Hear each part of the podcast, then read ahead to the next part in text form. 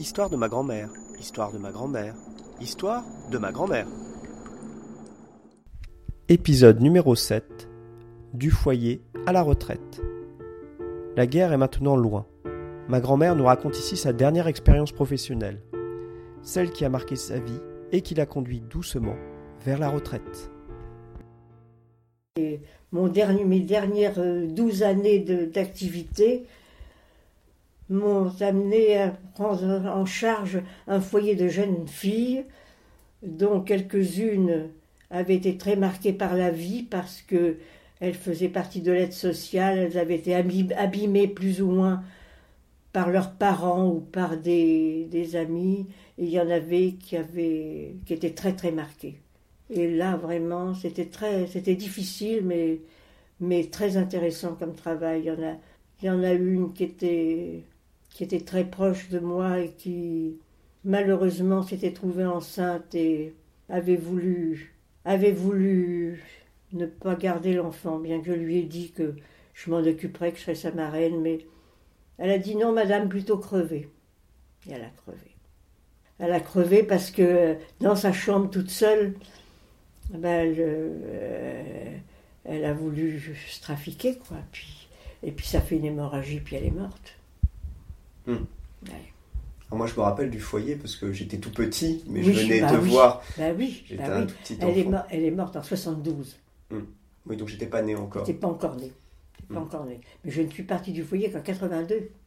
déjà... Et puis il y en a une autre, une autre qui s'est suicidée d'un coup de revolver parce que euh, il y avait des histoires entre son père et sa mère, et puis euh, euh, sa mère était témoin de Jéhovah. Enfin, il y avait des histoires épouvantables. C'était très difficile. Et là, je me suis rendu compte de ce qu'était la souffrance humaine chez des enfants qui étaient victimes, qui n'étaient pas, qui pas pris en charge comme il faut. Je n'ai pas pu faire grand-chose, j'ai fait ce que j'ai pu. Il y en a d'ailleurs avec qui je suis toujours en relation. Mais j'ai beaucoup, beaucoup aimé ça, beaucoup. Et pourquoi? Qu'est-ce qui était riche dans ce métier? Qu'est-ce qui t'a vraiment Le contact avec les filles et la découverte et la découverte de du malheur de, des gamins qui sont qui n'ont pas la chance d'avoir des parents qui s'occupent correctement d'eux et des parents qui peuvent mourir et puis être tout seuls. Hein. Ça c'est. Il y avait des, des, filles qui, qui, dès qu'elles rentraient de, ou de l'école ou de travail se précipitaient, les m'embrasser puis me besoin besoin énorme d'affection. Mm. Comme quoi l'affection c'est vraiment pratiquement le tout de la vie. Hein combien, combien est marqué, sont marqués les enfants qui, au démarrage, à, l'origine de leur vie, n'ont pas, n'ont pas suffisamment d'affection. Ça, ça m'a beaucoup, beaucoup, beaucoup marqué. Et est-ce qu'il y a d'autres, d'autres choses marquantes, alors pas nécessairement malheureuses, aussi heureuses, qui t'auraient, qui t'auraient touché au cours de cette aventure? Ben, mes, mes enfants, mes petits-enfants, mes arrière-petits-enfants.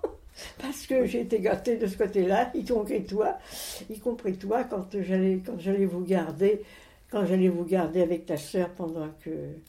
Parce que finalement, j'étais, j'étais libre en 82. Mmh. Hein, T'es né en 76. Oui. Ah, t'avais 6 ans. Et je me rappelle, je me rappelle quand, euh, une fois qu'on t'avait emmené, qu'on t'avait emmené avec ta sœur dans un. Pas une garderie, comment. Pendant les vacances, qu'on appelle ça une, un, un, centre de loisirs. Un centre de loisirs, voilà. Et alors, vous vouliez pas vous quitter, vous étiez dans les bras l'un de l'autre. Et les, les personnes qui s'occupaient de vous ont tellement ont pris conscience, vous ne pouviez pas vous détacher, et elles, vous ont laissé tous les deux, parce qu'on séparé garçon et fille. Hmm. Alors là, on vous a laissé ensemble, tu ne te rappelles pas? Non. Non, non, mais, non, non mais vous étiez tout petit, hein, tout petit, enfin petit. C'était touchant de vous voir dans les bras l'un de l'autre. Voilà, voilà. Et, et ensuite, bah, ma foi, euh, mes enfants, mes petits-enfants, euh, voilà. Hmm. Et maintenant, tu as 13 arrière-petits-enfants. Ah oui, 13 arrière-petits-enfants, oui. Ah oui, 13 arrière. De quelques mois à 20 ans. Oui, ah, ah oui, ah oui. Ben oui, si, si j'avais des enfants, je serais, je serais trisailleul. Mm. Je ne suis que bisailleul. C'est déjà pas mal. Mais enfin, bon. Ah oui, la, la vie, c'est extraordinaire. Voilà, voilà ma pauvre vie qui, va s'achever, mais enfin bon, il y a encore peut-être quelques petites années. Voilà, voilà, que je, suis contente chaque fois que je revois mes enfants et mes petits-enfants. Et je suis dans une très belle ville à Rouen quand même, il faut le dire, qui a été beaucoup abîmée, qui a été reconstruite en partie, euh, enfin qui a été bien rénovée, et où je retrouve Jeanne d'Arc, puisque c'est là qu'elle a été a été brûlée. Je demeure d'ailleurs tout près, tout près de l'endroit de la place du Vieux Marché où elle a été, où elle a été brûlée. Prochain épisode de Jeanne d'Arc à la guerre de 14-18.